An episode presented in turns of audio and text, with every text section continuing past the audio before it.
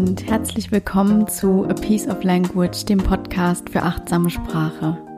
Mein Name ist Alina Sauer und ich bin Texterin und Redakteurin und ich mache diesen Podcast, um das Bewusstsein dafür zu schaffen, wie wichtig Sprache für uns ist, die uns ja jeden Tag umgibt und ich möchte dafür sorgen, dass wir alle diese Sprache bewusster wahrnehmen und diese auch dazu nutzen, um unser Leben glücklicher, entspannter und erfüllter zu machen. Diese Folge ist eine Herbstfolge, in der es darum geht, sprachliches Detox zu betreiben. Also der Herbst ist ja immer auch so das Symbol für Loslassen und das nehme ich zum Anlass, um dir ein paar Tricks und Tipps zu geben, wie du auch Sprache, also wie du Gedanken und Worte loslassen kannst, die du nicht mehr brauchst. Und dabei wünsche ich dir jetzt viel Freude und gute Erkenntnisse.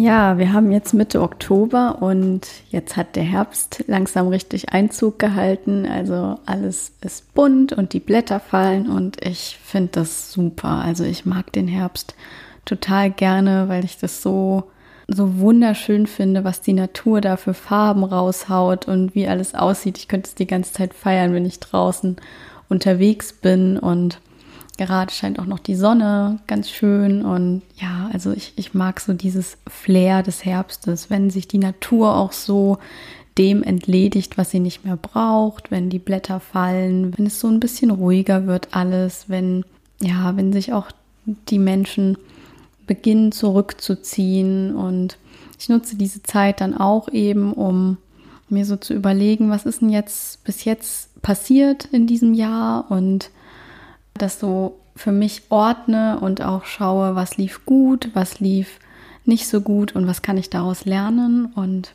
heute möchte ich das nutzen, um mit dir so durchzugehen, welche sprachlichen Aspekte ich gerne loslassen möchte in diesem Herbst. Deshalb möchte ich mit dir heute vier Impulse teilen für ein sprachliches Detox.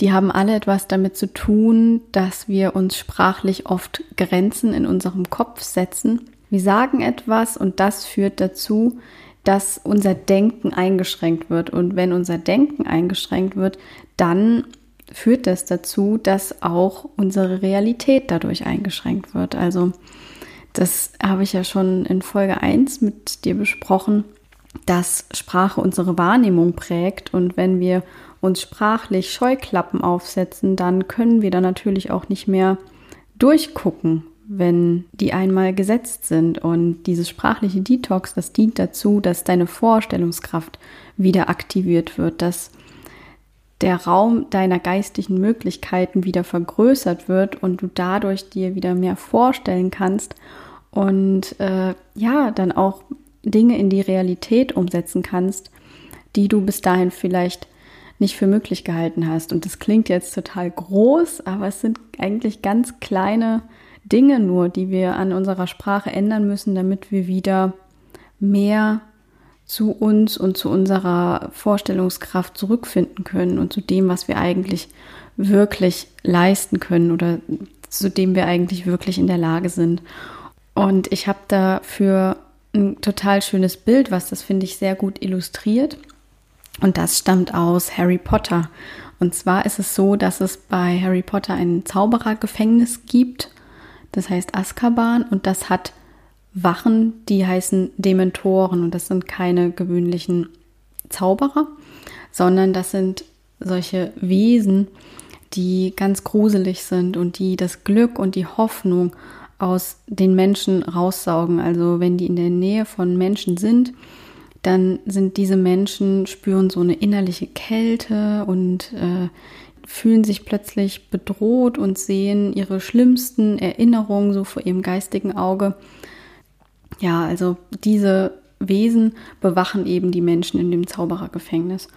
Und da gibt es so eine Stelle in dem vierten, nee, in dem dritten Band, wo ein Lehrer von Harry Potter ihm diese Dementoren erklärt und er sagt, dass dieses Zauberergefängnis Azkaban, dass das ganz weit draußen ist im Meer und dass das so eine Festung ist, aber dass es eigentlich gar nicht nötig wäre, dass da Wasser drumherum ist, weil die Gefangenen eigentlich in ihrem Kopf gefangen sind. Also die sind wegen dieser Dementoren, die so diese, dieses Glück und die Zuversicht aus denen rausziehen, sind die so in ihren Köpfen gefangen, dass die überhaupt nicht daran denken, abzuhauen und Azkaban zu verlassen, weil sie einfach nicht auf den Gedanken kommen, weil sie keine Zuversicht mehr haben.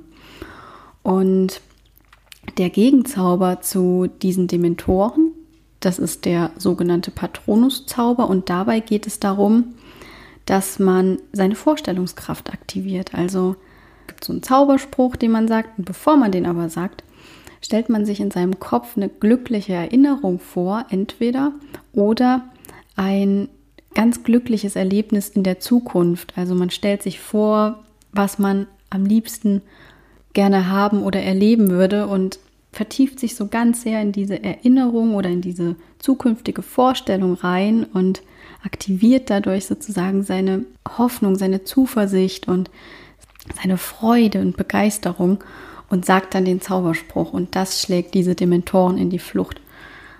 Ich finde, das ist ein total schönes Bild, was das so widerspiegelt, dass unsere Vorstellungskraft so wichtig ist, um das zu erschaffen, was man eben möchte. Und Sprache ist ja die Basis unserer Vorstellungskraft. Die schlägt sich in unserem Denken wieder. Und jetzt habe ich, die schlägt sich in unserem Denken wieder gesagt. Apropos achtsame Sprache. Hast du gemerkt, dass ich jetzt das Wort schlagen verwendet habe? Das ist auch etwas, was unbewusst rüberkommt, wenn ich sage niederschlagen. Also das hat was mit Gewalt zu tun. Das nur so am Rande ist mir gerade aufgefallen. Ne, also unsere Sprache ist voll von solcher Metaphorik, die, äh, wo wir meistens gar nicht hindenken, aber die wir trotzdem unterbewusst aufnehmen. Und gerade solche, so, so Kriegsmetaphorik, ähm, könnte ich auch noch mal eine extra Folge dazu machen. Zum Beispiel, wenn wir sagen, schieß los oder ich habe ein Attentat auf dich vor oder jemand hat sich gut geschlagen oder ich nehme etwas in Angriff. Das sind lauter solche solche sprachlichen Beispiele dafür, dass wir ganz unbewusst sehr viel Gewalt in unserer Sprache haben. Oder auch so etwas wie, ich spanne dich auf die Folter oder, oder hier ist eine Bombenstimmung. Also je mehr ich darüber nachdenke, desto mehr fällt mir da in die Richtung ein. Oder ich nagel dich fest auf etwas. Also ja, das erweckt unterbewusst Bilder im Kopf. Und dafür ein Gespür zu entwickeln, dafür gibt es ja auch den Podcast, dass du da genau darauf achtest, wie spreche ich eigentlich und was sagt das implizit noch mit aus. Aber jetzt geht es erstmal um sprachliches Detox und darum, sprachliche Grenzen abzubauen in unserem Kopf, weil wir eben unsere Wirklichkeit mit unserer Sprache erschaffen. Und wir können nichts tun, was uns nicht vorher durch den Kopf gegangen ist. Gibt es auch so ein schönes Zitat von Ludwig Wittgenstein, einem Philosophen, der gesagt hat, die Grenzen meiner Sprache sind die Grenzen meiner Welt. Was eben genau das aussagt, was ich nicht aussprechen oder nicht in Worte fassen kann, das kann ich auch nicht in meinen Gedanken schon vor mir sehen, in meiner Vorstellungskraft und das kann ich dann auch nicht in der Realität erschaffen. Und Genau darum geht es hier in dieser Folge, sprachliche Grenzen aufzuweichen. Denn so wie du sprichst und denkst, das ist eben das Feld, was du aufbaust. Und wenn du dir nicht vorstellen kannst, dass etwas leicht funktioniert, dann wird es auch nicht leicht funktionieren. Weil dein Fokus darauf ist, dass es nicht leicht wird. Und äh, das, da gibt so es so ein Zitat auch noch, was da auch total gut passt. Das geht ungefähr so, alle sagten, das geht nicht. Und dann kam einer und der wusste das nicht und der hat es einfach gemacht. Ne? Und das sagt eben auch so, äh, wenn du dir die Grenze setzt, dann kommst du auch nicht drüber. Aber wenn du diese Grenze gar nicht kennst, dann ist dein Fokus ganz woanders, nämlich auf dem Ziel und nicht auf der Grenze, die dich daran hindert, zu dem Ziel zu kommen. Und darauf zielen jetzt auch die Impulse ab, die ich dir jetzt geben werde. Und der erste ist, dass du dir nicht die Frage stellen solltest, ob du etwas kannst, sondern wie du etwas kannst. Zum Beispiel, wenn du dir jetzt überlegst, du möchtest äh, einen Podcast starten, so und dann überlegst du aber erst, aha, kann ich das überhaupt oder nicht? Und dann überlegst du hin und her und dann fallen dir tausend Gründe auch dafür ein, warum du das nicht könntest, wegen der Technik oder weil du angeblich nicht gut sprechen kannst und so weiter. Aber wenn du dich gleich fragst, wie kriege ich denn das hin, dann denkst du viel lösungsorientierter und dann googelst du vielleicht, äh, was du dafür machen musst und dann ist dein Fokus überhaupt nicht darauf, was alles schiefgehen könnte oder was dagegen spricht, dass du diesen Podcast startest. Und das ist ein ganz anderes Feld, was du dadurch aufbaust, weil es zielorientiert ist. Also frag dich nicht, ob du etwas kannst, sondern wie du etwas kannst oder wie du es schaffst. Das zweite ist, das geht in eine ähnliche Richtung, dass du nicht sagst, ich kann etwas nicht oder ich schaffe etwas nicht, sondern ich kann es noch nicht. Ich schaffe es noch nicht. Weil du dann auch wieder diese Grenze wegmachst und sagst, ja, es geht zwar noch nicht, aber das impliziert, dass du es irgendwann lernen wirst oder dass du dafür trainieren wirst und irgendwann wird es klappen. Wenn du sagst, du kannst es nicht, dann sind die Schotten wieder dicht. Dann ist der Tunnelblick da und du blockst es von vornherein ab und sagst, nee, das geht eh nicht. Also nicht, ich kann etwas nicht, sondern ich kann etwas noch nicht. In Klammern, aber ich werde es lernen und dann werde ich es können. Der dritte Tipp von mir ist, dass du das Wort versuchen oder probieren weglässt aus deinem Wortschatz. Zum Beispiel, wenn du jetzt gerade sitzt, dann versuch jetzt mal aufzustehen. Versuch mal, dich jetzt hinzustellen. Merkst du, was ich meine? Wenn du etwas versuchst, dann machst du es nicht. Versuchen ist so ein leeres Wort, das ist nicht nach vorne gerichtet, das ist nicht zielorientiert, das impliziert so, ja, ich, ich probiere es zwar, ich gehe es mal an, aber es könnte sein, dass es dann nicht klappt. Und dann hast du eben diese Möglichkeit, dass es nicht funktioniert, schon wieder in deinem Kopf. Versuchen ist auch so ein Wort, das dazu führt, dass du nicht die Verantwortung für dein Leben übernimmst. Versuchen impliziert auch so, ja, ich, ich mache zwar, aber es kann sein, dass mir irgendwelche äußeren Umstände dazwischen funken und dann klappt es halt nicht. Ne? Also zum Beispiel beim Podcast, ich versuche mal einen Podcast zu machen, aber wenn es zu kompliziert ist oder so, oder wenn mein Computer nicht will wie ich, dann lasse ich es wieder. Also das, das macht dich so kraftlos irgendwie und deshalb finde ich, solltest du das loslassen. Und stattdessen, ich werde das tun oder ich tue es einfach. Ne? Also das ist dann so das Aktive, ich mache es einfach. Und da ist dann keine Grenze im Kopf, die impliziert, es könnte ja schief gehen. Und mein vierter Tipp ist, vermeide falsche Identifikation das bedeutet, sowas zu sagen wie, ich bin ein kreativer Typ oder das ist typisch für mich oder das ist typisch für dich. Das sind lauter Zuschreibungen, die dafür sorgen, dass wir wie in so einer Rolle gefangen sind. Du kennst das vielleicht aus der Familie, dass da jeder so eine bestimmte Rolle hat. Der eine ist so der ruhige, der andere ist der wilde, der lustige, die fröhliche, die leise die musikalische und so weiter. Und es kann sein, dass diese Rollen dann dazu führen, dass jemand sich nicht so frei entfalten kann, wie er will, weil die Familienmitglieder auch so unbewusst dafür sorgen, dass jemand in so einer Rolle bleibt, weil man sich dann natürlich auch auf eine bestimmte Art und Weise den anderen Familienmitgliedern gegenüber verhält, je nachdem, welche Rolle man ihnen zuschreibt. Und deshalb ist es sehr hilfreich. Was du stattdessen machen kannst, ist das ein bisschen zu erweitern, indem du sagst, ich bin ein kreativer Typ oder ein kreativer Mensch und ich bin noch ganz viel mehr.